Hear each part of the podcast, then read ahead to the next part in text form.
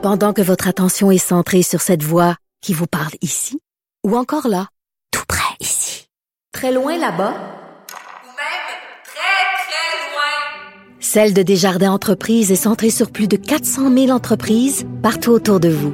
Depuis plus de 120 ans, nos équipes dédiées accompagnent les entrepreneurs d'ici à chaque étape pour qu'ils puissent rester centrés sur ce qui compte, la croissance de leur entreprise. Parce qu'en immobilier, pour être à son affaire, suivez les conseils de nos experts.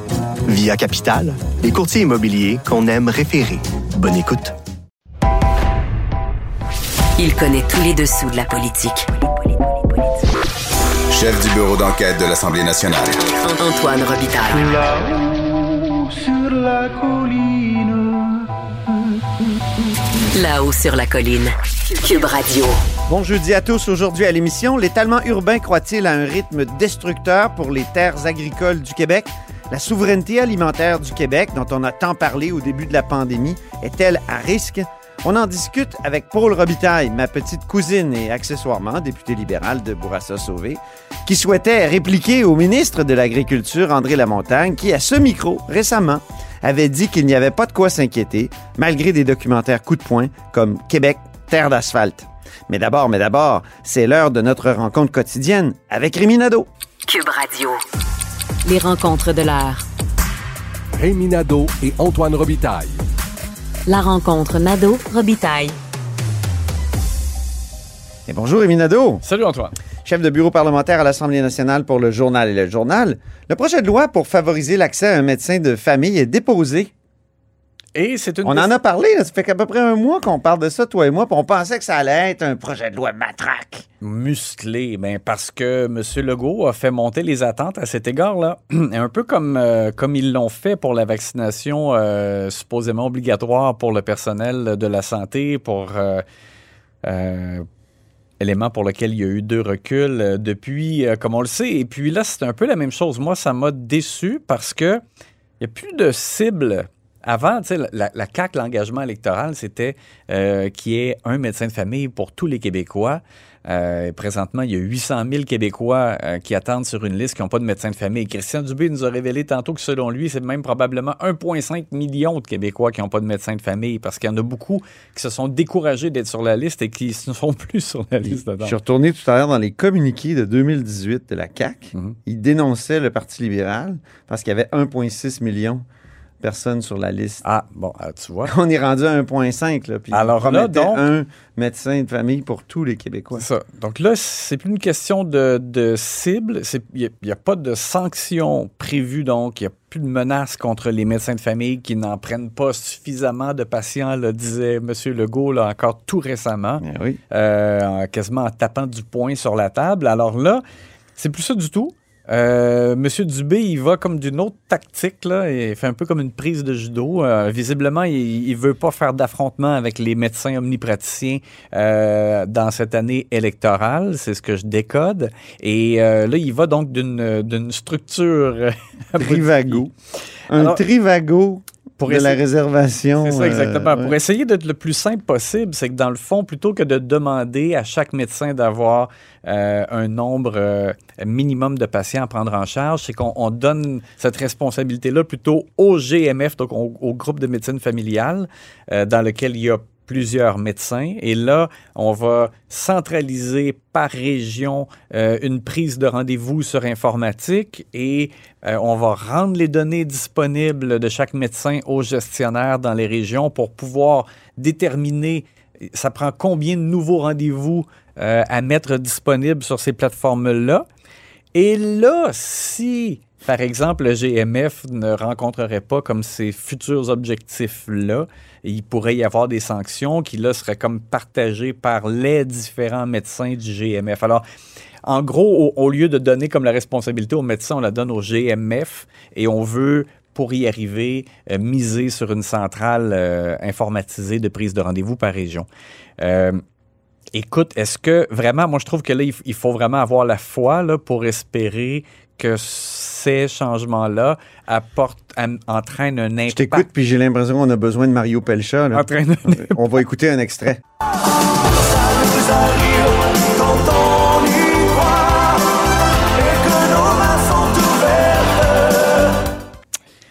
Ouais. effectivement. Ça fait du bien, hein? Oui. Et euh, la- Ça nous arrive quand on y croit, Rémi. Ouais, la chanson, c'est que nos mains sont ouvertes. Oui, c'est ça. Et on pourrait ajuster les paroles au cas présent. Les plages de rendez-vous sont ouvertes. C'est peut-être ça. Ça nous arrive quand on y croit et que les plages de rendez-vous sont ouvertes. Alors, écoute, je salue, je dirais, l'effort louable de M. Dubé qui, euh, sais, quand on parle de, par exemple, rendre les données disponibles des médecins aux gestionnaires, ça, c'est sûr que c'est la base. C'est sûr que ça devrait fonctionner comme ça depuis longtemps. Tu sais, c'est- Ce qui se mesure s'améliore. Oui. Ça, j'ai trouvé ça bon comme phrase oui. de M. Ça- Dubé, oui. je sais. Puis c'est un de ses, c'est, c'est un de ses slogans, là. Ouais. Ou- Puis, tu ouais. je, je sais De ses devises, même. ce, ce qui l'amène comme modification, c'est nécessaire. Ça, c'est bien, là. C'est juste que le problème, c'est est-ce que vraiment euh, on va arriver à ce que les Québécois euh, aient tous un médecin de famille? Bien, visiblement, non. Et puis, c'était ça, c'était l'engagement de la CAQ. Et on voit donc qu'ils ont montré les muscles. Et là, les muscles se dégonflent aussi là, à l'égard euh, des médecins de famille. Donc, Et c'est la troisième fois. Parce que euh, il y en a une avec les médecins spécialistes. On a dit qu'il faut aller chercher un milliard dans leur Ouais. poche. Mhm. Finalement, on est allé chercher quoi? 500 millions, mais sur plusieurs années. là. pour le reste, on attend l'Institut de la pertinence. Oui, c'est ça, ça prend la pertinence. Après ça, il y a les deux reculs sur la vaccination obligatoire Mhm. et évidemment le recul. D'où, j'avais écrit une chronique, les médecins de famille sont morts de rire après la, la Ouais. recul sur la vaccination Mhm. obligatoire. Mais c'est qui récemment qui disait les médecins ne perdent jamais? Je pense que c'est Régent Hébert. Voilà. Alors voilà où on est rendu. C'est l'heure de l'analyse sportive de la période de questions.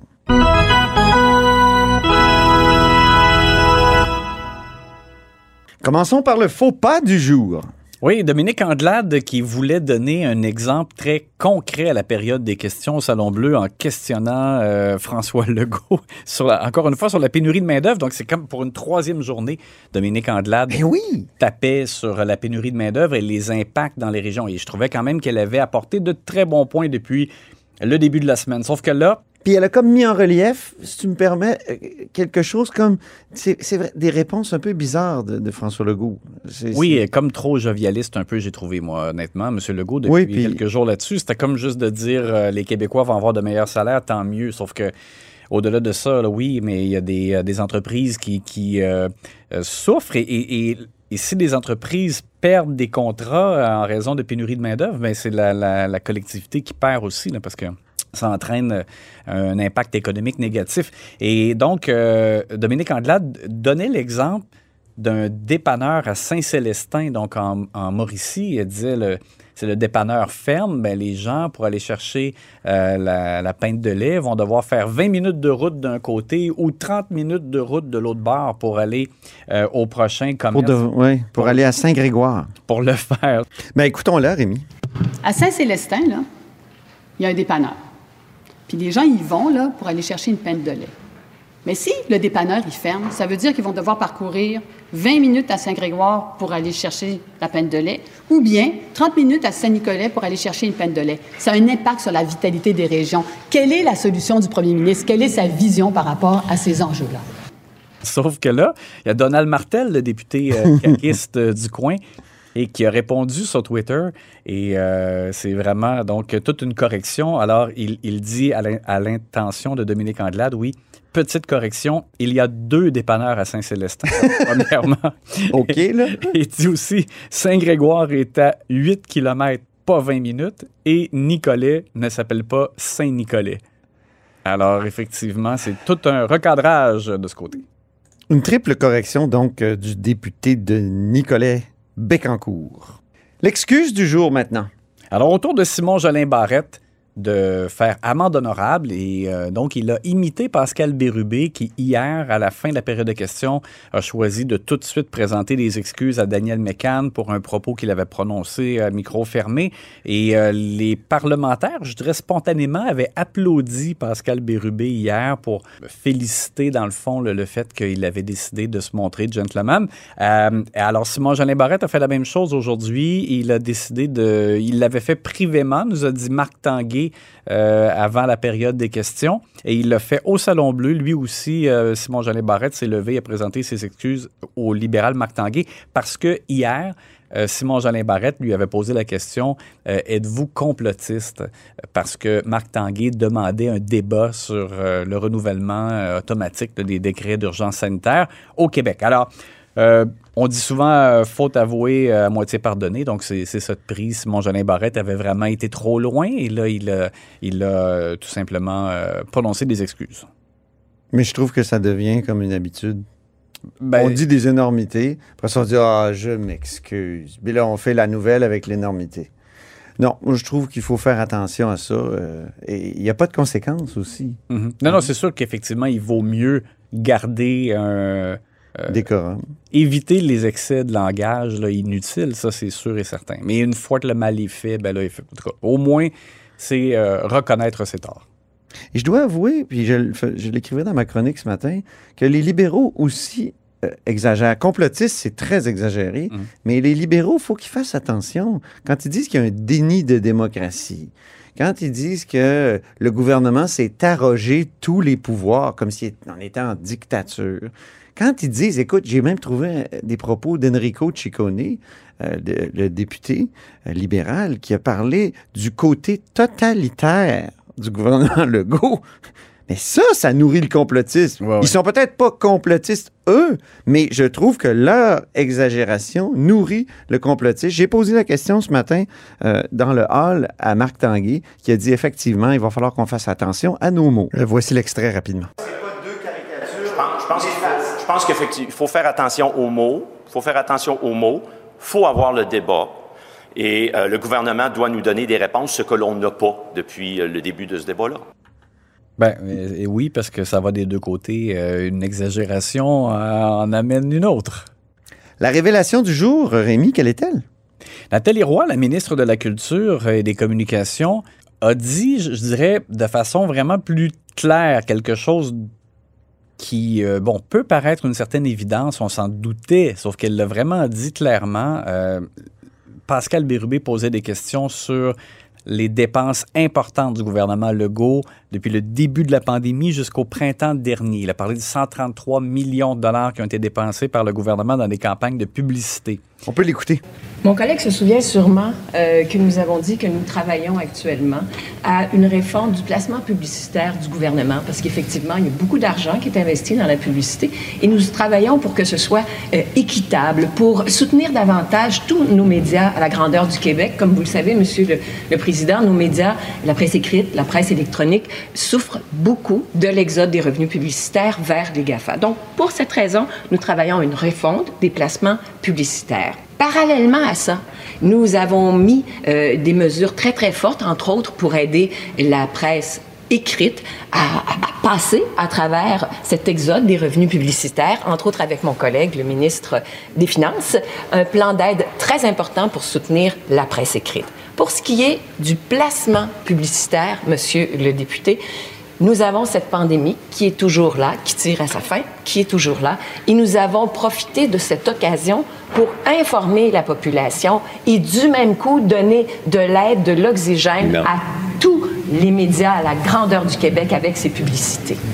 Nathalie Roy, en répondant, ben, d'abord a dit euh, c'était des publicités pour informer les gens des consignes sanitaires, des mesures, à suivre. Donc, ça avait vraiment œuvre utile, euh, le moins qu'on puisse dire. Mais aussi, elle a dit ça, ça donnait de l'aide aux médias locaux. Elle a parlé des médias écrits, des médias électroniques qui ont souffert d'une grosse baisse de, revenus publicitaires, inévitablement, parce que quand tout était fermé, les restaurants étaient fermés, les commerces étaient fermés, mais c'est sûr que ça a entraîné l'annulation de, contrats publicitaires. Mais elle a, elle a carrément dit que ça avait permis la survie euh, des médias euh, locaux, euh, cette... cette pluie de, de- de millions de dollars en publicité. Alors donc, on voit que, moi, je l'ai perçu un peu comme si Nathalie Roy disait, premièrement, on devait informer les gens des consignes, et en même temps, c'est comme s'ils avaient un peu aussi euh, euh, pesé euh, fort sur la pédale. Ils Parce, ont arrosé les médias. parce qu'ils savaient que les médias, à court terme, se retrouvaient dans une situation vraiment critique, et déjà que la situation n'était pas bonne en partant, avant, même avant Mm. la pandémie, et que là, c'était accentué et qu'il y avait un risque. Et c'est comme si le gouvernement Legault s'était vraiment porté au secours des médias pour cette période creuse en même temps. Donc, euh, elle l'a pas dit exactement comme ça, mais ça, ça donnait l'impression que on a mis le paquet parce que de toute façon, il y avait un double objectif et ça permettait la survie des médias. C'est surprenant, ça. C'est comme un programme d'aide euh, caché. Un programme d'aide dissimulé. Sous couvert de finalement euh, donner de l'information sur la Sur pandémie, ouais. on, on- on aidait les médias. C'est- vrai que ça a été surprenant comme réponse. Je pense qu'effectivement, les médias avaient besoin d'une certaine aide, c'est clair, mais de, la- de la façon dont elle l'a exprimé, c'est comme si vraiment là, les médias ont été euh, généreusement arrosés parce que dans certains cas, ça pouvait être une question même de survie. Merci beaucoup, Rémi Nadeau. À demain. On se reparle demain.